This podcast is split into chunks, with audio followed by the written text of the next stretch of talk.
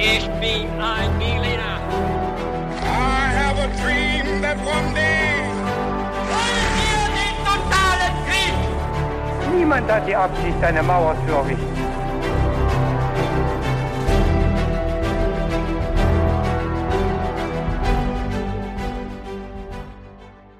Hi und willkommen zurück zu einer neuen Folge His2Go.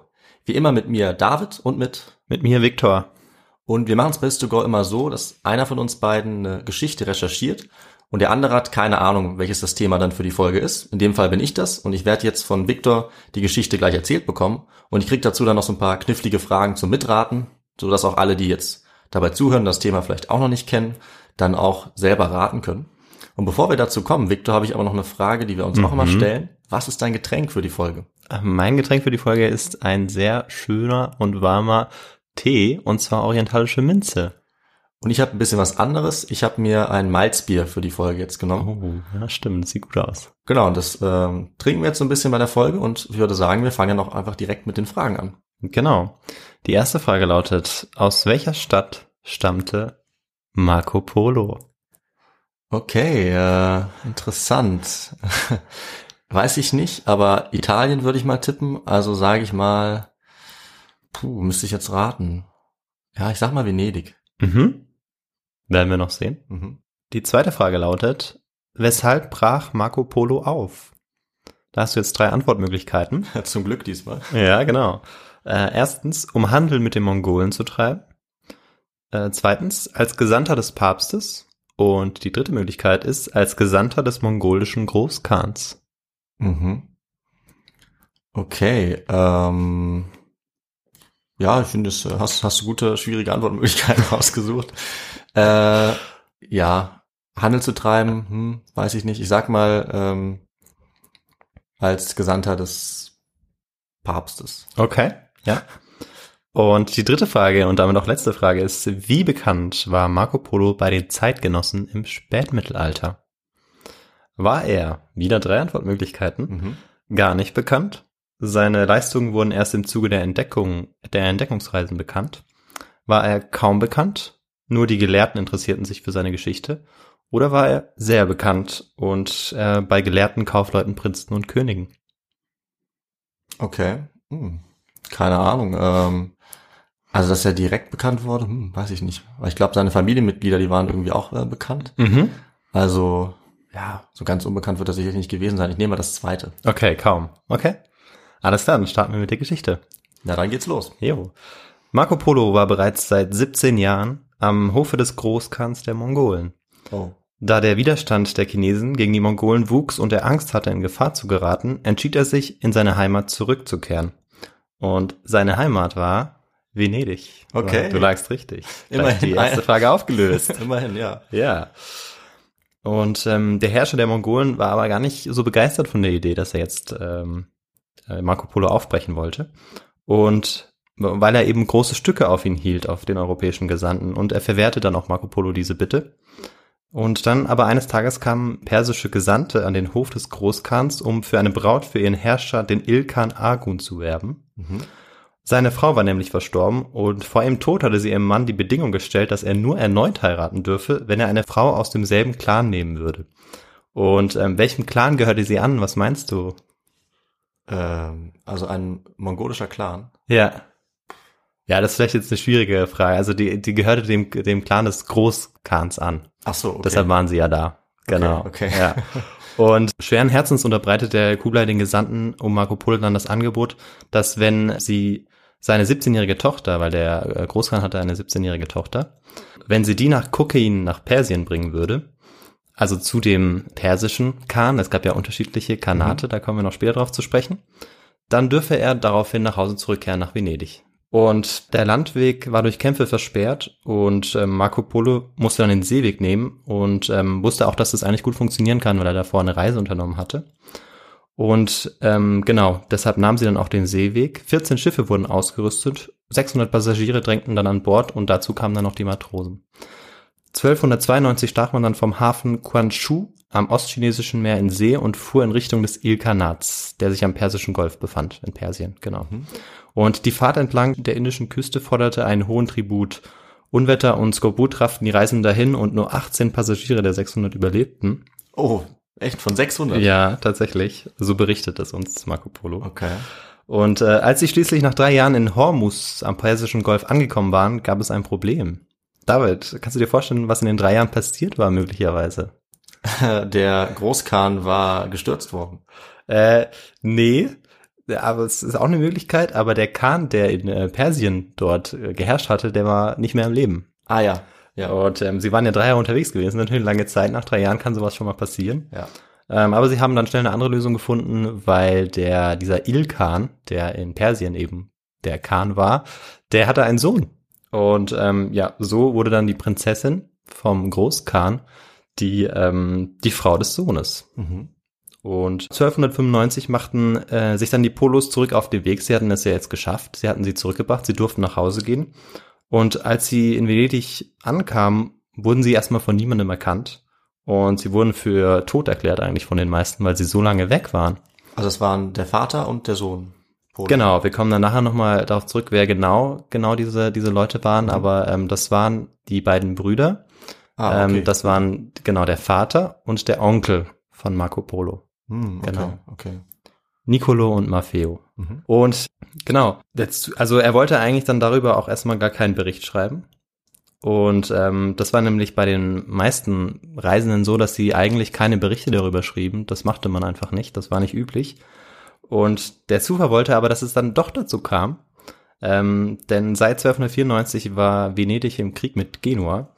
Und 1298 wurde Marco Polo dann als Kommandant einer Galeere von den Genuesern gefangen genommen. Und er kam dann ins Gefängnis und teilte sich dort seine Zelle mit äh, einem ganz versierten Schriftsteller namens Rustichello. Mhm. Ich glaube zumindest, dass man ihn so ausspricht. Habe ich noch nie von gehört. Ja. Äh, genau, er wurde auch weniger bekannt. Okay. Und ähm, Marco Polo entschied sich nun doch, die Zeit nicht ungenutzt verstreichen zu lassen und wollte eben seine Geschichte erzählen und erzählen lassen durch die Feder eben von Rustichello, der ja so gut schreiben konnte. Und ähm, Rustichello beschrieb die Geschichte Marco Polos dann auch nieder und leitete sein Werk mit folgenden Worten ein. Kaiser, Könige und Fürsten, Ritter und Bürger und ihr alle, ihr Wissbegierigen, die ihr die verschiedenen Rassen und die Mannigfaltigkeit der Länder dieser Welt kennenlernen wollt, nehmt dieses Buch und lasst es euch vorlesen. Und innerhalb kürzester Zeit sollte in Europa ein beispielloser Marco Polo-Mythos oder wie man heute sagen würde, ein Hype um Marco Polo äh, ja, bestehen Aha. oder entstehen. Also doch. Ja, richtig. Also das ähm, ist schon mal die richtige Antwort. Wir werden aber sehen auch, woran das liegt, weil das hat ganz viele unterschiedliche Gründe. Und äh, genau, bevor wir uns Marco Polos erstaunliche Reise und ihre Rezeption in Europa auch anschauen, brauchen wir erstmal eine Sache, die ganz wichtig ist, David, bei unserem Podcast. Ja, ich freue mich jetzt auf die Sache, nämlich brauchen wir natürlich den historischen Kontext, oder? Ja, richtig, sehr gut, genau. Und auch wenn wir glauben eben, dass Reisen ein modernes Phänomen ist, so hat es Reisen und Reisende eigentlich in der Geschichte immer gegeben. Mhm. Und historisch gesehen ist die Sesshaftigkeit des Menschen eher eigentlich ein sehr spätes Phänomen. Allein die Sicherung zum, Überle zum Überleben zwang eben die Menschen oft zum Reisen. Und wenn wir uns nun die Entdeckungsreisen und den Entdeckungsreisen widmen, dann waren diese Entdecker oftmals diejenigen, die als erste schriftliche Zeugnis über Reisen hinterließen. Äh, aber sie waren oftmals nicht die ersten, die dann irgendwo auch waren, Mhm, weil da ja. waren oft auch andere ähm, Menschen vorher gewesen und hatten diese Entdeckungen dann auch gemacht, aber sie haben es eben nicht niedergeschrieben, sodass Mhm. wir darüber nichts wissen oder nichts wissen können. Und im Zuge der Kreuzzüge kam es dann ja im Spätmittelalter vermehrt zu Reisen und vor allem zu Reisen, bei denen die Beobachtungen aber auch handschriftlich festgehalten wurden und dann vervielfältigt wurden. Mhm. Und ja, David, was meinst du, auf welche Art und Weise wurde jetzt beschrieben? Also diese Entdeckungen, die gemacht wurden, wie wurden die beschrieben in diese Reisenberichten? Hast du da irgendwie eine Vorstellung, was da dann, wenn man jetzt zum Beispiel in Asien war, ähm, wie das dann dargestellt wurde? Ähm, nee, aber das klingt jetzt so, als würde es nicht, also nicht so direkt dargestellt werden, wenn man heute auf Klassenfahrt geht, irgendwie so und was aufschreibt, sondern, weiß ich nicht, vielleicht eingebaut in ähm, Ja. ein bisschen was Mystisches oder sowas in die Richtung vielleicht. Genau, also es war einfach so, dass äh, die Religion dann damals natürlich einen ganz anderen Stellenwert hatte und ähm, auch den Menschen, die ja größtenteils nicht aus ihrem Dorf oder ihrer Region herauskamen, ja auch schon Vorstellungen in den Kopf gesetzt hatte, was denn dort in äh, Asien zum Beispiel herrschte oder auch in Afrika. Okay. Und diejenigen, die dann auch dorthin reisen, die verknüpfen das dann mit diesem Wissen sozusagen, so dass dann so Art so eine Art Wundergeschichte entstand oft. Hm. Und exemplarisch dafür steht der Bericht des Jean de Mondeville. Ja, je weiter sich die Beschreibung von Europa entfernte, desto fantastischer wurden dann die beschriebenen Länder und Phänomene auch. Also er berichtet zum Beispiel von Menschen, die in Äthiopien leben und nur einen ganz großen Fuß haben, äh, auf dem sie behende rennen können und den sie ähm, bei Sonne und Regen zum Schutz über sich halten können. Das erinnert mich ein bisschen an äh, Gullivers Reisen. Das Ja, ist auch so ein bisschen ja, ähnlich. genau. Auch da sind ja irgendwelche ganz komischen Leute, die er da trifft Ja, auf der Reise. Ja, ist ein guter Vergleich, genau, ja. Und ja, allgemein zurück eben äh, zum Spätmittelalter. Es war insgesamt auch einfach eine Zeit, wo ähm, man wahnsinnig mobil sein musste, wo die Menschen auch wahnsinnig mobil waren. Also das ist nicht so, wie man sich vielleicht irgendwie vorstellt, dass Reisen heute irgendwie ähm, ja was Modernes oder was ty- typisch Modernes ist, dass man das sich irgendwie leisten kann. Natürlich hat es damals ganz andere Gründe gehabt, aber man musste wahnsinnig mobil sein. Ja. Also Bauern, Handwerker, Händler eben reisten zum Beispiel zu den Märkten, um Naturalien und Produkte auszutauschen. Herrscher und Adlige zogen ähm, mit ihrem Gefolge von Ort zu Ort, um im Herrschaftsbereich dann auch ähm, präsent zu sein.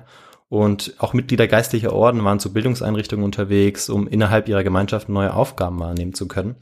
Und äh, ja, es gab zum Beispiel auch bereits große Reisen, die man tat, um was für sein Seelenheil zu tun und ähm, um Sünde für seine Bußen zu machen. Kannst du dir vorstellen, was das waren, was das waren? Ja, Reisen? klar. Pilger. Ja, Pilgerreisen. Pilgerreisen. Zum Beispiel Ja, nach genau. Jerusalem oder ins- also ins Ja. Heilige Land. ne? Ja, richtig, genau. Und heute interessieren wir uns aber vor allem für die Kaufleute aus den Kü Küstenstädten von Venedig und Genua. Ähm, ja, natürlich später dann auch vor allem äh, um der Familie von der, der Polos. Aber ähm, jetzt erstmal im historischen Kontext eben von Genua und Venedig. Seit dem 10. Jahrhundert konnten diese Küstenstädte ihr Einflussgebiet im südlichen und östlichen Mittelmeerraum erweitern und Stützpunkte dort errichten. Also wenn wir da von Städten sprechen, dann ähm, ist es schon so, dass diese Städte dann auch tatsächlich auch noch Gebiete dazu Ja. erobert haben. Also es war nicht einfach nur die Stadt Venedig und die Stadt Genua, sondern das war ein viel größerer Einflussbereich. Stadtstaaten in Italien sagt man ja dann auch, ne? Richtig, genau. Ja. Ja. Und die Kreuzzüge, an denen sie dann auch teilnahmen, beide, zwar versetzt, aber eben beide nahmen dann teil, verhalfen ihnen dann zu eigenen Vierteln, auch in den Küstenstädten des Königreichs Jerusalem. Das war natürlich auch ganz wichtig, um dort dann auch Handel treiben zu können mit Indien und dann später auch mit, äh, mit China sogar. Und in der Folge des vierten Kreuzzugs konnte Venedig sein eigenes Kolonialreich dann tatsächlich auch aufbauen und ähm, die Station auf dem Seeweg nach Konstantinopel sichern. Und Konstantinopel war ein ganz wichtiger Stützpunkt, weil man dann auch den Handel zum Schwarzmeer eben kontrollieren konnte Ah, okay. von Konstantinopel aus. Mhm. Und genau, eins ist sicher, Mitte des 13. Jahrhunderts profitierte man als venezianischer Kaufmann von den Stützpunkten in Kle- Kleinasien und dem Asienhandel. Und in Asien hatte sich jetzt urplötzlich auch eine Macht innerhalb kürzester Zeit auf nahezu den ganzen Kontinent verbreitet. Ähm, schauen wir uns jetzt an. Das sind natürlich die Mongolen. Mhm. Ähm, und die Mongolen waren nomadisches Reitervolk. Also ich werde relativ kurz darauf eingehen, weil das kann sicherlich auch noch Bestandteil einer Folge werden. Oh ja, bestimmt nicht nur eine Folge, da kann man sicherlich einiges zu sagen. Ja. Genau. Äh, nomadisches Reitervolk, Reitervolk, das erst zu Beginn des 13. Jahrhunderts aus einem teils freiwilligen, teils erzwungenen Zusammenschluss kleinerer nom nomadisierender Völker der zentralasiatischen Steppe hervorgegangen war. Und man hatte im 12. Jahrhundert sich ähm, bei kleineren Auseinandersetzungen gegen weiteren, weitere reiternomadische Stämme eben durchsetzen können und dann auch die Vorherrschaft in der Steppe erlangt. Ja. Und ja, da gab es jetzt einen ganz bestimmten Anführer, den Anführer Temücin. Mhm. Und äh, weißt du, welchen Namen er sich gab? 1206, Ja, nachdem er Herrscher über aller Völker wurde, sozusagen. Der erste Großkhan sozusagen. ja, Ich weiß sogar, dass Timucin für äh, der Schmied steht ja, in der Sprache sehr gut, und der wurde stimmt. dann Genghis Khan genannt, Der richtig? wurde Genghis Khan genannt, ja, da hast du vollkommen recht, genau. Und Genghis Khan und sein Nachfolger Ügedei eroberten die, Tür die Turkvölker im Westen sowie große Teile Nordchinas. Und nach einem Beschluss eines Westfeldzugs fielen die Mongolen in Moskau und auch Kiew ein und kamen fast bis an die Grenze zu Deutschland, Aha. wo sie noch in Liegnitz bzw. Legnica im heutigen Westen von Polen, Südwesten von Polen, ähm, eben noch dann auch tatsächlich einen Kampf für sich entschieden. Okay. Ähm, weiter nach Westen kamen sie aber auch, also im Norden kamen sie weiter nach Westen nicht Ja. mehr. Ja, wir lachen deswegen, weil wir beide mal dachten, dass sie bis nach Deutschland gekommen sind, aber dann feststellen mussten, dass es nicht Genau. Ich- ganz so weit Ja, war. ich glaube, ich war das, genau. Äh, weil wir auch in, in der Folge das mal hatten. Genau. Ähm, genau, und ja, aber es ist tatsächlich fast bis nach Deutschland. knapp, Deshalb äh, wollte ich das nochmal erwähnt haben, dass das gar nicht so weit weg war. Das ist schon bemerkenswert, das ist schon sehr weit. Ja. Die zunächst nur vage eingetroffenen Informationen, dass eine unbekannte Macht den Osten Europas überfallen hatte, war eben durch die Eroberung äh, jetzt mit voller Wucht bestätigt worden. Also die waren jetzt da. Vorher hat man gesagt, ja gut, da gibt's anscheinend äh, ja ein Volk, das äh, wohl sehr grausam zu sein scheint und viele Gebiete erobert. Aber das war alles so weit weg, weil man hatte eigene Probleme, ähm, mhm. die, ähm, die ja vor allem sich zwischen den Fürsten und dann auch dem Papst abgespielt haben zu regeln. Und ähm, so dass das alles ein bisschen in den Hintergrund rückte vorher und jetzt war das natürlich alles auf einmal da. Und ja, man war sich, man erinnerte sich jetzt so ein bisschen auch an die an die Hunnen, die 800 Jahre vorher dort waren und äh, genau auch die Mongolen wurden jetzt zum Inbegriff eines grausamen Volkes, das die Apokalypse brachte. Mhm. Äh, man wusste so gut wie nichts über dieses Volk, das so überraschend gekommen und schließlich dann auch wieder gegangen war. Ja, um zu wissen, welches Ziel die Mongolen verfolgten, schickte der Papst eine Gesandtschaft um Johannes de Plano Capini zum mongolischen Großkhan. Und ja, das Antwortschreiben dann vom Großkhan, das war ziemlich eindeutig. Kannst du dir vorstellen, was das Ziel war von dem Großkhan, wie er das ausgedrückt hat? Ich könnte mir vorstellen, dass er gesagt hat, äh, verschwindet. Ja, so ähnlich, ja. Er wollte die Weltherrschaft, genau, er hat das Ach ganz so. klar ausgedrückt. Okay, und, äh, ja, das war das ist ja schon noch ein bisschen mehr dann. Genau. Und ähm, 1259 zerfiel dann so langsam das mongolische Großreich, also es existierte tatsächlich noch, aber 1260 wurde dann Kublai zum Großkhan gewählt, der wurde dann beispielsweise von der Goldenen Horde ähm, die sich jetzt äh, von Asien aus gesehen eher im Westen befand, also eher an, an der Grenze zu Osteuropa, mhm. nicht mehr unterstützt, Kublai, genau. Der, der neue Großkhan um 1260. Und äh, Kublai Khans Interesse galt jetzt ganz Ostasien. Und nachdem er die südchinesische Sung-Dynastie erobert hatte, proklamierte er sich auch zu einem chinesischen Kaiser. Mhm. Ähm, ja, und wie liefen jetzt die ersten Kontakte zwischen den Mongolen und den europäischen Kaufleuten ab? Das schauen wir uns noch kurz an, bevor die Geschichte dann weitergeht. Ja, sehr gerne.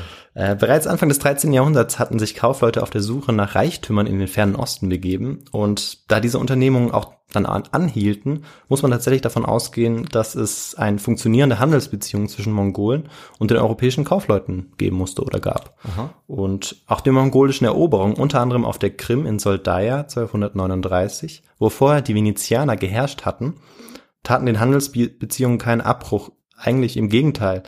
Ähm, die Entstehung des mongolischen Großreichs bedingte eine sehr viel größere Sicherheit beispielsweise auf den Handelswegen. Weil mhm. vorher war das ja von vielen kleineren Stämmen sozusagen beherrscht worden, die dann natürlich dann auch immer wieder eingefallen sind, wenn man da versucht hat, Handel zu treiben. Ja. Und dadurch, dass da jetzt ein ähm, ja, Großreich herrschte und dort neue Regeln festgelegt wurden, konnte man, wenn man, wenn man denn auch durfte, wenn man dann auch die Erlaubnis hatte vom Khan, mhm. ähm, den einzelnen Kanaten oder Khan, genau, durfte man eben da durchreisen. Und war man dann man auch geschützt. Ja, das ist natürlich schon dann deutlich sicherer, wenn du eine Karawane so losschickst. Genau. Ne? Ja. Kannst mit einer Partei verhandeln und hast nicht irgendwie 30 äh, ja. kleine Gruppen, die eventuell das dann. Denen du dann auch alles irgendwie was bezahlen musst ja, oder ähm, genau, die dich dann auch einfach nicht durchlassen, dich überfallen und ja. ja. Das ist natürlich eine super Chance dann für den genau. Handel. Und ja, vom Schwarzen Meer aus reichen die Handelsrouten durch ganz Zentralasien bis nach China, von der Krim bis nach China über Land und über auch dem Seeweg am Persischen Golf an Indien vorbei. Und genau, das sind eigentlich einmal die, äh, die nördliche und einmal die südliche Seidenstraße, nennt man sie eigentlich auch. Mhm. Und auf diesen Routen wurden die Waren transportiert, die in den prosperierenden Städten und an den Höfen des christlichen Europa äußerst begehrt waren und teuer bezahlt wurden.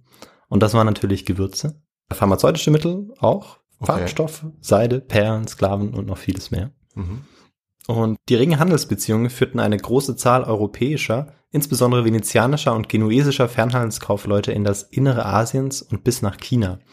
Äh, allerdings nahezu kein Kaufmann schrieb die Erfahrungen, wie wir es schon vorher hatten, der Reisen nieder. Also man wusste eigentlich davon, man wusste nicht, wer jetzt tatsächlich wo war. Also man wusste, dass es, man weiß heute noch, dass es tatsächlich Familien gegeben hat, die auf irgendeine Art und Weise Fernhandel betrieben haben. Mhm. Aber wo sie genau waren, was sie genau gemacht haben, das wissen wir bei 99 Prozent der Kaufleuten, die im 13. Jahrhundert unterwegs waren, nach in die Mongolei oder nach ah. China nicht. Okay. Genau. Und gleiches, ähm, ja, würde zweifels, zweifelslos auch für die venezianische Kaufmannsfamilie Polo gelten wenn nicht eines ihrer Mitglieder den berühmtesten Fernostasien-Bericht des Mittelalters verfasst hätte oder verfassen ließ, muss man ja sagen. Ja. genau, und damit kommen wir zurück zur Geschichte. 1254 wurde Marco Polo in Venedig geboren. Und die Polos waren eine mittlere venezianische Kaufmannsfamilie, die über ein ansehnliches Vermögen verfügte. Mhm. Das hattest du ja schon gesagt, dass eben die Familie ja eben schon vorher bekannt war dafür, dass die Handel trieb und das nicht einfach durch Marco Polo irgendwie reich wurde ja, oder so. Ja. Genau. Stimmt. Und sie profitierten natürlich auch davon, dass diese Stützpunkte in Kleinasien errichtet waren und auch ähm, Teile Konstantinopels und der Städte eben an der Küste in der Hand der Venezianer waren, Mhm. weil sie waren ja selbst Venezianer. Und 1271 brachen dann die Gebrüder Polo in Richtung Fernosten auf. Ein Unternehmen, das nichts Ungewöhnliches an sich hatte, denn auch andere Kaufleute waren in das mongolische Herrschaftsgebiet gereist, um Handel zu treiben. Das Besondere war eben, dass einer der Brüder, Nicolo Polo, seinen Sohn Marco mitnahm. Und zu diesem Zeitpunkt war Marco, Marco Polo, gerade einmal 17 Jahre alt. Mhm. Also sehr jung für eine solche Reise, die äh, ja gut dann auch natürlich andere Ausmaße annahmen als wahrscheinlich angenommen. und ja, Nicolo Polo und sein Bruder Maffeo, also Vater und Onkel, waren bereits elf Jahre zuvor von Konstantinopel aus in die Mongolei aufgebrochen. Sie kannten also das Gebiet sozusagen schon. Und die Kriege und Unruhen im Osten Europas und Westen des mongolischen Reiches verhinderten dann auch eine schnelle Rückreise der, der beiden. Sie wollten eigentlich viel früher wieder zurück sein bei dieser ersten Reise, die vor der Reise von Marco Polo stattfand. Ja, ja. Und so kam es, dass, nachdem sie weiter Richtung Osten gegangen waren, auf jemand ganz bestimmten trafen. Und da kannst du dir vorstellen, wer das war. Im Osten. Hm. Nee, da fällt mir gerade niemand ein, muss ich zugeben. Ja, ist kein Problem. Aber sie trafen auf den Großkhan, Ach so, okay. auf Kublai Khan. Kublai genau, Khan, Kublai Khan. Kaiser von China jetzt. Äh, Noch nicht, genau, nicht. das habe ich vorweggenommen sozusagen. Okay. Aber der wird noch Kaiser werden, tatsächlich, ja. Ah, ja. Aber dem Großkhan inzwischen, richtig. Und ja, der Herrscher der Mongolen empfing die Lateiner hocherfreut und forderte im Anschluss an die Unterredung, dass der Papst 100 Gelehrte schicken solle, diese von dem einzig wahren Gott überzeugen sollten. Und außerdem sollten sie dem Großkhan Öl von der Lampe über dem heiligen Grab mitbringen. Hm. Und äh, aus den venezianischen Kaufleuten wurden damit Gesandte des Großkhans. Ah. Das war auch noch eine Antwort. Ja, auf, das äh, war leider nicht die, die ich Und- genommen habe, aber sehr interessant. Genau. Aber deine Antwort ist teilweise auch richtig, Hm. kann, man, kann ich auch schon sagen. genau, die wurden eben dann sozusagen zu Gesandten, die nicht mehr einfach nach einer längeren Handelsreise in ihre Heimatstadt zurückkehren konnten oder zurückkehrten, sondern in offizieller Mission den Papst aufsuchten. Und als sie 1269 zurück im Heiligen Land waren, mussten sie feststellen, dass der Stuhl Petri verwaist war. Papst Clemens der, Se der Vierte, Entschuldigung, war verstorben und der Nachfolger war noch nicht gewählt. Und die Brüder kehrten jetzt zurück nach Venedig und Nicolos Sohn Marco war inzwischen 15 Jahre alt. Und nachdem sie zwei Jahre auf die Neuwahl des Papstes gewartet hatten, entschlossen sie sich schließlich dazu, ohne die erbetenen 100 Gelehrten, die der eigentlich der mongolische Großkhan wollte, aber mit dem 17-jährigen Marco nach China zurückzukehren. Der Großkhan durfte einfach nicht länger warten. Und so brachen sie von Arkon, dem letzten Stützpunkt der Kreuzfahrer, äh, aus auf. Und ähm, kannst du dir vorstellen, wo die Reise zunächst hinging? Von Ackern aus. Ja. Puh, Sie mussten ja jetzt an ähm, das heilige Grab. Äh, ja, dann nach Jerusalem. Ja, richtig, genau, ja. Okay. Da gingen sie zuerst nach Jerusalem, Für um dieses dort, Lampenöl, ne? genau, um das Öl mitzubringen. Genau, das durften sie ja nicht vergessen. was wenn sie schon, wenn sie schon nicht die 100 Gelehrten mitbringen konnten, dann wenigstens das Öl. Ja. Der inzwischen neu gewählte Papst Gregor X. ließ die Polos, Polos, ich musste gerade an die Autos denken, aber ja. Ich musste gerade an die Hemden denken. Also, also die, äh, die Familie der Polos äh, von zwei Predigermönchen begleiten. Allerdings nur kurze Zeit, da sie aus großer Angst um ihr Leben bereits in Armenien umkehrten. Also diese, äh, ja, diese Predigermönche, das waren Dominikanermönche, die waren wohl nicht sehr hart gesonnen. Okay. Die hatten äh, große Angst. Dann, Kann ich, genau. kann ich verstehen, ehrlich gesagt. so, so sagt es zumindest Marco Polo. Okay. Eigentlich wollten sie mit dem Schiff nach China gelangen, doch im Seehafen Hormuz, das ist im heutigen Iran in Bandar Abbas, fanden sie kein geeignetes Boot und so blieb ihnen kein anderer Weg als die mühsame Reise über Land. Und 1272 durch, durchquerten sie die Salzwüste Dash-Elut und gelangten in Afghanistan in die Städte Herat und Balch, den östlichsten Punkt, den Alexander der Große bei seinen Eroberungszügen vor 1500 Jahren erreicht hatte. Ah, okay. Genau. Und auf dem Weg zum Handelszentrum Kashgar wurde Marco Polo krank und er brauchte ein Jahr, um sich in einer Bergregion dann auch zu erholen. In den Basan in der Stadt Tebris staunte Marco Polo über die blau-grünen Lapislazuli, die feinsten Lapislazuli der Welt, und über rubinrote Spinelle. Okay. Spricht man das anders aus? Ich habe keine Ahnung. Ich weiß Okay. nicht, was das ist. Äh, die wertvollsten Rubine, also anscheinend sind das Rubine. Ah, okay. Genau. Also das sind Zitate. Die Gesandtschaft um die Polos zog auf der Wachan-Route im Nordosten Afghanistans in Richtung Osten weiter. Auf dem Pamir-Plateau spürte der junge Venezianer, was es heißt, auf 4000 Metern Höhe zu reisen. Ähm, und der Name der Wüste auf der er dann reiste, ähm, heißt Taklamakan und das heißt so viel wie begib dich hinein und bekommst nicht, du kommst nicht mehr heraus. Okay. Also ähm, es war schon gefährlich. Ja. Und überall Berge, Sand, Täler, nichts Essbares äh, ließ er schreiben und erst nach Ablauf eines Tages und einer Nacht findet man Trinkwasser. Hm. So erzählte es Marco Polo. Okay. Und das Besondere an seinem Bericht sind eigentlich jetzt ähm, die Beschreibungen, auch wieder wundersame Beschreibungen, die folgen, die auch bei ihm ganz typisch sind. Und da gibt es einmal das Wunder von Bodak. Im Jahre 1275 hatte der Kalif von Bagdad in zynischer Anlehnung an das Bibel-Zitat Der Glaube versetzt Berge, ähm, Matthäus Kapitel 21, Vers 22. Okay, das wusste ich nicht. Ich dachte, das kommt jetzt hier aus der Pistole geschossen von dir. leider nein. Von dem in seinem Reich lebenden Christen verlangt, sie sollten mit ihrem Gebeten einen Berg verrücken und er hat dann gedroht, dass wenn sie das nicht schaffen, äh, ja, alle töten zu lassen. Oh ja. Und nachdem die verzweifelten Christen bereits eine Woche zu Gott um ein Wunder gefleht hatten, soll ihrem Bischof ein Engel erschienen sein und der hat ihm verkündigt, dass durch Gebete eines Schuhmachers der Berg sich verrücken lassen würde. Mhm. Und ja, dieser Schuhmacher kam dann an den Berg und ja, nachdem er dann inbrüstig zu Gott gefleht hatte, ließ dann dieser Berg sich tatsächlich um eine ganze Meile verrücken. Das ist ja super. Das ist super, oder? Und dann gibt's noch eine andere Geschichte, die könntest du uns auch erzählen. und zwar über die Assassinen. Ah, ja, natürlich. Oder auch die Geschichte vom Alten vom Berge Mhm. und wie er den Assassinen Drogen verabreichte. Aber das will ich nicht nochmal erzählen, da kann man Folge 1 nochmal hören. Stimmt, da haben wir genau den Querverweis. Ich glaube, ich habe auch sogar kurz gesagt, dass die bei Marco Polo vorkommen in der ersten Ja, Folge. richtig, ja, hast du, ja, weiß Genau. ich noch. Dann verweisen wir auf unsere erste Folge. Genau. Und ja, dann gibt's auch noch, als er in den indischen Königreichen, gut, das ist schon, als er zurückgeht, als er dort im indischen Königreich ist, Mhm. gibt's dann auch noch ähm, zwei interessante Geschichten. Also einmal in den Bergen des nördlichen Königreichs Mutfili, das von einer weißen Königin regiert wird, gibt es viele Diamanten, die mit Hilfe von Adlern gesammelt werden. Man wirft Fleischstücke in die Schluchten, in denen die Diamanten liegen, und diese bleiben an dem Fleisch hängen und werden mit ihm von den Adlern gefressen. Jäger müssen den Raubvögeln dann nur noch ihre Beute abjagen. Das ist ganz praktisch, ne? Ja, würde ich auch gerne mal ausprobieren. Ja. Oder wenn der König von Maba, ist eine Ostküste in Indien, stirbt und verbrannt wird, dann ähm, müssen seine Getreuen zu ihm ins Feuer springen, damit sie im, ihm im Jenseits wieder zum Dienste stehen können. Okay, das würde ich nicht so gerne ausprobieren. Genau. Also auch wieder so Beschreibungen, die er, ja, die er ganz anschaulich auch Mhm. eben ähm, erzählen lässt. Und das ist das, was äh, seinen Bericht auch so eindrücklich macht. Ja, es kann natürlich sein, dass die Leute, die das dann damals gelesen haben, durchaus gedacht haben, es ist 1000 Kilometer weit weg. Kann ja sein, dass es da tatsächlich Genau, so, das äh, ist auch noch einer der, genau, da kommen wir auch noch drauf zurück. Ja, das ist ein sehr guter Punkt, Ja. dass eben auch die Entfernung eben viel ausmacht. Mhm. Ja. Jetzt waren es nur noch 40 Tagesreisen bis zum Palast von Kublai Khan und da kamen ihm auch schon Gesandte entgegen von ihm vom Mongolenherrscher und sie geleiteten ihn jetzt zur Sommerresidenz Chengdu, die Stadt der 108 Tempel. Mhm. Das ist nördlich des heutigen Pekings. Und dort knieten die Venezianer 1275 vor dem Enkel des großen Genghis Khan.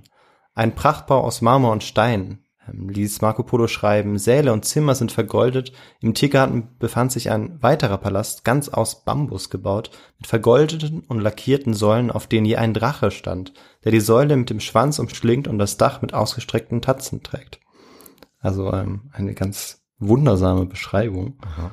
Und er beschreibt dann auch, der Großkhan ließ den Palast so konstruieren, dass er jederzeit nach seinem Wunsch an irgendeinen beliebigen Ort gebracht werden konnte und ähm, dass er mit mehr als 200 Zeilen aus Seide ähm, dann eben überall hingebracht und wieder Mhm. aufgestellt werden kann. Und Marco Polo ist allgemein begeistert von seinem Held Kublai Khan. Das ist wirklich so sein Held. Ah, okay. Und genau zu den Festen des Großkhans werden 12.000 Fürsten und Ritter eingeladen. Zu seinen Jagden werden 20.000 Jäger mit 4.000 Hunden und 10.000 Falken eingeladen. Mhm. Und für die Erholung der Männer werden dann mehr als 10.000 Zelte äh, ja, aufgerichtet.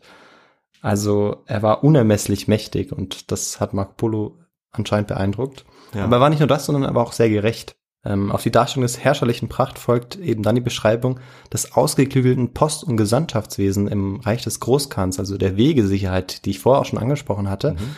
und der staatlichen ähm, Vorratshaltung und der Fürsorge seiner Untertanen auch.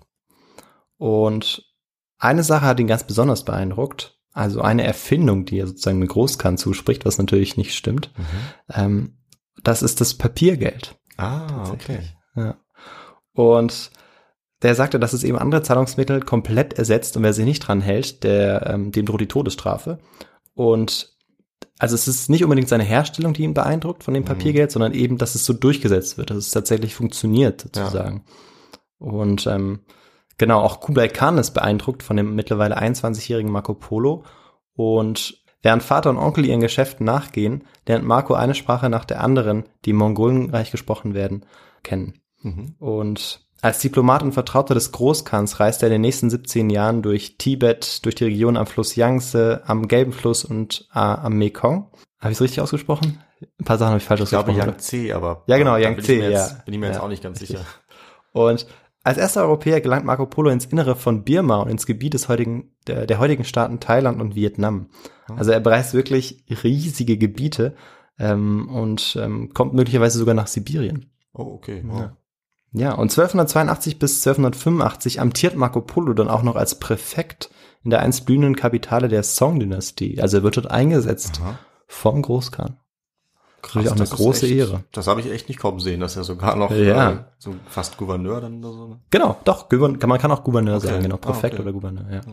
Und er sagt dann selber über diese Stadt, die also so ein bisschen zu seiner Lieblingsstadt wurde, das ist die bei weitem glanzvollste Stadt der Welt mit, ja, jetzt weiß ich gar nicht die Zahl, ob das jetzt 1,6 Millionen oder 160.000 häuslichen Herden ist, aber auf jeden Fall wahnsinnig große Herden Beides ziemlich viel. und äh, oder vielen Herren. Er, er schwärmt auch von öffentlich warmen Bädern, in denen 100 Männer oder 100 Frauen bequem zu gleicher Zeit miteinander baden können. Ja, und jetzt hat man das Gefühl, die Geschichte ist an ihrem Höhenpunkt angelangt und ähm, jetzt nimmt die Geschichte auch eine schlagartige Wende. Und gegen Ende der 80er Jahre verschlechtert sich dann der Gesundheitszustand des Khans auch. Und der Widerstand der Chinesen gegen die Mongolen wächst. Die Venezianer möchten wieder nach Hause. Und da können wir wieder Verbindung zum Anfang schaffen. ja. Und ja, so kommt er eben zurück nach Venedig, lässt seine Geschichte aufschreiben, aufschreiben. Und im Jahre 1324, als Marco Polo dem Tod nahe waren, waren Priester, Freunde und Verwandte zusammengekommen, die ihm aufgefordert oder die ihn aufforderten, die ganze Wahrheit zu berichten, weil sie vieles von dem, was er erzählt hatte, nicht glaubten. Und Marco Polo soll noch auf dem Sterbebett erwidert haben, ich habe nicht die Hälfte dessen erzählt, was ich gesehen habe. Und im selben Jahr ist er dann auch verstorben. Genau, aber damit ist meine Geschichte natürlich noch nicht zu Ende, weil jetzt geht es natürlich noch darum, wie das Ganze dann wahrgenommen wurde Ja, cool. äh, im Spätmittelalter. Die Rezeption. Das ist nämlich das erst, was es so interessant macht und warum wir überhaupt sagen können, dass Marco Polo so wichtig geworden ist Ja. und weshalb wir alle Marco Polo kennen eigentlich ich oder die, die auch. sich für Geschichte interessieren, ähm, dann auch den äh, den Reisenden Marco Polo kennen. Genau. Und nicht nur die, äh, das Klamotten. Genau, ja. Und ja, bald nach ihrer ersten Niederschrift äh, stieß dann Marco Polos Beschreibung Asiens auf großes Interesse und wurde nicht nur durch Abschriften verbreitet, sondern auch in mehreren europäischen Sprachen übersetzt. Also sehr schnell, eigentlich noch zu seinen Lebzeiten tatsächlich, bevor er gestorben ist. Und entscheidend war, dass anders als die lateinischen Berichte der Franziskaner Johannes de Plano Capini, den ich vorgenannt hatte, und Wilhelm von Ruppruck, beides äh, genau bekannte Reisende, Marco Polos Bericht eben nicht nur für einen politisch-klerikalen Spezialistendiskurs interessant war. So, was heißt das? naja, es heißt eigentlich ganz einfach, dass es nicht nur dahingegen interessant war, die mongolische Bedrohung in die Heilsgeschichte einzuordnen. Marco Polos Bericht war für alle interessant, die aus den unterschiedlichsten Gründen an Nachrichten aus Asien interessiert waren, ganz einfach gesagt. Es war in gewisser Weise ein informatives Sachbuch über die Reichtümer des Ostens. Es war aber auch durch die Beschreibung der Wunder auf irgendeine Art und Weise romanhaft, auch wenn es das- den Genre Roman eigentlich noch überhaupt nicht gab. Ähm, und es bot Informationen zu den Religionen in Asien und auch zu geografisch-astronomischen Fragen. Und wo es wurde deshalb auch für die Kartografie ganz, ganz wichtig, das Okay. Buch. okay. Und Marco Polo zeigt sich in dem Bericht eben als offener Beobachter alles von allem Neuen und Unbekannten. Und vor allem die Fülle von Informationen, die mit einer für die damalige Zeit eher untypischen objektiven Genauigkeit aufgezeichnet wurden. Also wir haben gesehen, dass nicht alles objektiv aufgezeichnet wurde. stimmt, ja. Ähm, aber vieles, weil der, der Bericht ist wahnsinnig lang. Also ich habe quasi nur so Teile rausgezogen, aber wahnsinnig viele Sachen werden sehr objektiv beschrieben. Er beschreibt immer, wann er wo, sich wo befindet, ähm, was er dort sieht, ähm, was dort für Kulturen herrschen. Ja. Und das ist schon sehr eindrücklich. Und das alles trug eben maßgeblich zur Popularität des Buches bei, noch zu seinen Lebzeiten und dann auch die nächsten Jahrzehnte, beziehungsweise ja eigentlich bis heute. Ähm, ja, und der eigentliche Autor, äh, ja, der eigentliche Autor des Werkes, äh, das übrigens Il Milione heißt. Ähm, Wofür, was bedeutet das? Ja, ist eine gute Frage. Il Milione, also es war einmal ein Teil möglicherweise des Spitznamens des Vaters. Aha. Das sagen vor allem die Leute, die glauben, dass es auch Marco Polo tatsächlich die zum Großteil die Wahrheit erzählt haben könnte. Mhm. Also natürlich ausgenommen von den ganzen ähm, wundersamen Sachen, die er erzählt. Es gibt aber auch ähm, eben die Leute, die sagen, dass, weil er immer wieder alles übertreibt, vor allem eben die Anzahl der Personen ähm, übertreibt, Ja. auch die Herden, wie wir vorher gesehen Ja. haben, völlig übertreibt, dass es sozusagen dafür e Millionen für dieses Übertreiben steht. Ah, okay, Also, also in die Millionen übertreibt. für die Zahlen sozusagen. steht, okay. Genau, also es gibt so diese beiden, Ah, ähm, bis heute eigentlich diese beiden Interpretationsmöglichkeiten. Mhm. Ja, äh, Rustichello da Pisa, der geriet sehr schnell in Vergessenheit, einfach gesagt. Beziehungsweise am Anfang stand noch so sein Name dabei, wurde dann auch abgekürzt, Mhm. Rustica, und irgendwann stand er einfach gar nicht mehr dabei. Oh nein, der Arme. Und genau, in der Folge wurde der Bericht aber immer wieder neu abgeschrieben und den Interessen des jeweiligen Auftraggebers angepasst. Mhm. Und ja, der Bericht wurde natürlich dementsprechend immer umgestellt, gekürzt, sprachlich in eine andere Form gebracht, verändert und erweitert. Und der von Marco Polo überlieferte Bericht ist wie kaum ein anderer Text ein Konglomerat, kann man da sagen, von etwa 150 Handschriften Oh, okay. die man eigentlich zusammen lesen muss, damit man wirklich alle Informationen grob rausziehen kann und daraus eine Geschichte überhaupt, äh, ja, sozusagen kreieren kann oder dann aufschreiben kann. Von denen eben keine mit einer anderen völlig identisch ist. Und ähm, ja, auch Kolumbus führte nachweislich ein Exemplar mit sich übrigens. Genau. Ja, der dachte ja auch, dass er in, in die Richtung geht, also eher in Osten. Ja, genau, genau, ja. Macht Sinn. Und äh, hatte zwar nicht ganz geschafft, aber dafür hat er andere Dinge geschafft. Mhm. Genau. Und noch zu Lebzeiten wurde Marco Polo und seine Geschichte zum Mythos. Und seine Geschichte lebte von Anfang an von Aneignung, Übersetzung, Veränderung, Verfälschung und Etikettierung. Und ein Zitat soll jetzt noch mal kurz ähm, ja aufzeigen, was es jetzt eigentlich mit der Wahrheit oder mit der Lüge auf sich hat. Das ist tatsächlich von einem Zeitgenossen, weil eben selbst die Zeitgenossen ähm, bewerteten das, was Marco Polo erreicht hatte, ähm, auf unterschiedliche Art und Weise. Und das soll es so ein bisschen abschließend einfach ja zeigen, was es bedeuten kann. Hier endet das Buch von Marco Polo aus Venedig, welches, welches ich, Maelio Bonagisi, Bürgermeister von Sireto Gidi, mit eigener Hand abgeschrieben habe, um mir die Zeit und die Schwermut zu vertreiben. Und wenngleich mir einiges unglaublich zu sein scheint, glaube ich nicht, dass das, was er sagt, erlogen ist, sondern vielmehr wunderbar. Vielleicht ist das, wovon er erzählt, auch wahr, aber ich glaube es nicht. Freilich finden sich auf der Welt von einem Land zum anderen ziemlich verschiedenartige Dinge. Also er weiß nicht so recht, was er glauben soll Ja. oder was er nicht glauben soll und er widerspricht sich selber so ein bisschen. Und so ist es bis heute umstritten, was davon jetzt tatsächlich war. Also man darf, man muss diese wunderbaren Sachen immer rausnehmen, die er beschreibt, also diese Übertreibung. Ja. Aber was davon war es, wo er wirklich war, Mhm. was er wirklich, ob er jetzt zum Beispiel perfekt war oder nicht. Ähm, aber das ist vielleicht auch letztendlich gar nicht so wichtig. Das ist ja dann so ein bisschen, ähm, dass das Faszinierende oder Faszinosum des Berichts eigentlich daran lag, dass ja, wenn eben ein Fernreisender von fremden Ländern berichtet, dass das ja damals nicht überprüft werden konnte. Mhm. Äh, und ähm, weil es eben zu fern lag. Und Ja. dadurch konnte es irgendwie zum Teil auch immer wahr sein. Heute würde sowas natürlich nicht funktionieren. Mhm. Es würde nur dann funktionieren, wenn man irgendwie auf eine andere, auf einem anderen Planeten wäre, Sachen, Dinge sehen würde, zurückkommen würde, erzählen Ja. würde und so, so ähnlich muss man sich das fast vorstellen. Genau. Ja, klar, hast recht. Ja, und Marco Polo verkörperte wie kein anderer das Bild des spätmittelalterlichen Merchant Adventurer, kaufmännischen Abenteurers, der aus der Enge der mittelalterlichen Gesellschaft in die Welt aufgebrochen ist und uns in einem äußerst authentischen Bericht davon erzählt hat. Das Originalmanuskript übrigens von Rustichello il Milione ist verloren gegangen. Ah, das wäre noch eine Frage gewesen, die ich gleich gestellt Genau. hätte. Und bis heute ist umstritten, ob die Beschreibungen all der fremdartigen Orte und Bräuche der Wahrheit entsprechen oder nicht. Ob Marco Polo wirklich alles selbst erlebt und gesehen hat oder nicht. Mhm. Und diese Frage war schon bei Polos Zeitgenossen umstritten und ist es eben bis heute. Ja, und damit ist meine Geschichte zu Ende. Hm, Eine schöne Geschichte. Ähm, ja, von einem Thema, von dem ich gar keine Ahnung hatte, eigentlich muss ich sagen. Okay. Aber Ich wusste nur, dass Marco Polo äh, bis nach China irgendwie gereist ist oder so, aber Ja. ich äh, hatte eigentlich keine Ahnung. Also Okay. finde ich gut, dass du das Thema gewählt hast und Ja. freue mich, dass ich ein bisschen was lernen konnte. Und ja, also das Einzige, was mir dazu einfällt, ist tatsächlich äh, die Geschichte der Assassinen, weil das ja eigentlich gerade ein gutes Ja. Beispiel dafür ist, weil er ja mit seinem Bericht erst die Mythen über die Assassinen Genau. in die Welt gesetzt hat, dass sie irgendwie die ganze Zeit Haschisch rauchen und ja, irgendwie sich in den Tod stürzen oder so. Um, Mhm. Ja, ist ja auch egal. Auf jeden Fall äh, ist das wahrscheinlich alles falsch gewesen, aber dadurch, dass er das halt in die Welt gesetzt hat, hat es lange gedauert, das wieder ähm, zu korrigieren, Ja. eigentlich bis heute. Und ja, das ist natürlich echt, also dann, Ja. dann wird der Bericht auch immer interessant bleiben, weil du dir immer überlegen kannst, was davon stimmt jetzt. Genau. Auf der anderen Seite hat er eben auch wahnsinnig viele wichtige Informationen aus China mitgebracht, Mhm. Ja. ähm, die man vorher einfach nicht wusste Ja. und von denen man noch über Jahrhunderte profitierte, weil es danach eigentlich in den nächsten Jahrhunderten keine vergleichbare Reise mehr gab, wie Ja. die von Marco Polo, Ja. die äh, so niedergeschrieben wurde und auch so eine Resonanz hatte dann. Mhm. Genau.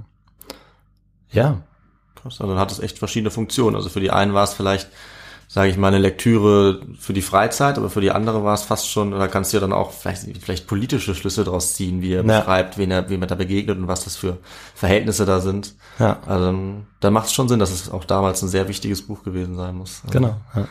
Dementsprechend auch sehr spannend. Ja, Cool. doch, das ist auf jeden Fall ein spannendes Thema und natürlich durch die Popkultur, durch die Serie Mhm. Marco Polo, Okay. ähm, glaube ich, bekannt bei vielen. Und bei dir noch nicht? Du hast die Serie noch nicht geschaut? Sagt mir gar nichts, nee. Sagt dir gar nichts, okay. Wie gesagt, ist auch keine besonders gute Serie, ah ja, okay. aber ja, genau. Aber was es natürlich dann aber auch dazu gibt, schätze ich mal, ist eine Menge an ähm, Forschungsliteratur, oder? Was meinst du? Ja, da gibt's auf jeden Fall eine Menge. Ich greife auch gleich das Buch, weil ich es nicht aufgeschrieben habe. genau, also ich habe vor allem das Buch von Marina Münkler zu Marco Polo genutzt. Leben und Legende heißt das. Das ist wieder dieses CH Beck-Format. Ja. Das Wissenformat, das ist ähm, sehr nützlich. Ist sehr informativ. Mm, Ist allerdings auch sehr kompliziert geschrieben. Okay, Muss ja. man dazu sagen, hat keinen wirklichen äh, roten Faden, finde ich. Aber eben sehr viel, sehr viele wichtige Informationen drin. Und da gibt's natürlich noch das, äh, das Originalwerk sozusagen, Mhm. Das äh, übersetzt wurde, das Il Milione heißt. Und genau, ansonsten findet ihr natürlich dann die Literatur auch auf äh, unserer Website oder auf Instagram. Ja, das ist eigentlich auch ein ganz gutes Stichwort, ähm, weil dann komme ich mal dazu, was man nämlich noch machen kann oder wo man uns noch finden kann, wenn man uns Feedback geben möchte oder uns unterstützen möchte. Das kann man nämlich auf äh, unserer Webseite ganz gut machen, also auf histogo.de. Da könnt ihr einmal unsere Literatur, unsere Quellen nochmal nachgucken und alle unsere Folgen und ihr könnt uns auch sehr gerne mit einer Spende ein bisschen finanziell unterstützen. Dann haben wir ein bisschen äh, einfachere ja, Möglichkeiten, die, die, die Folgen immer schön zu veröffentlichen, vielleicht mal Bücher zu kaufen oder so. Ihr könnt uns natürlich auch über das Kontaktformular da schreiben. Ihr könnt uns auch bei Instagram schreiben oder dort unsere Quellen sehen. Das geht allerdings genauso dann zum Beispiel auch bei Apple Podcast oder bei Spotify. Da könnt ihr uns nicht nur anhören, sondern uns auch folgen. Bei Apple Podcasts könnt ihr uns auch bewerten, was uns auch sehr hilft und Ja. unsere Sichtbarkeit auch enorm erhöht. Und ähm, ihr könnt uns natürlich auch gerne eine Mail schreiben mit ein bisschen Feedback oder Vorschlägen. Das ist dann äh, feedback.histogo at gmail.com. Sehr gut. Und damit würde ich sagen, ähm, schauen wir mal, was ich dann in zehn Tagen für ein Thema genau. raussuche. Ich weiß es schon, aber Sehr Victor gut. weiß es natürlich noch nicht. Dann bin ich umso gespannter. Und dann würde ich sagen, wir sehen uns in zehn Tagen. Bis dahin, ciao. Genau, bis in zehn Tagen. Ciao.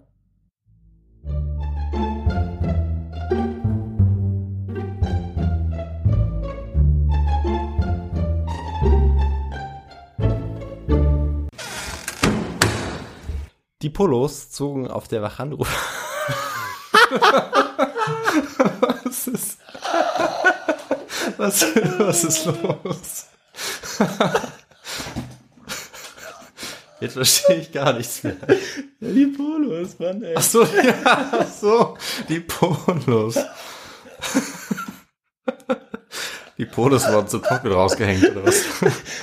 Aber, ja, warum?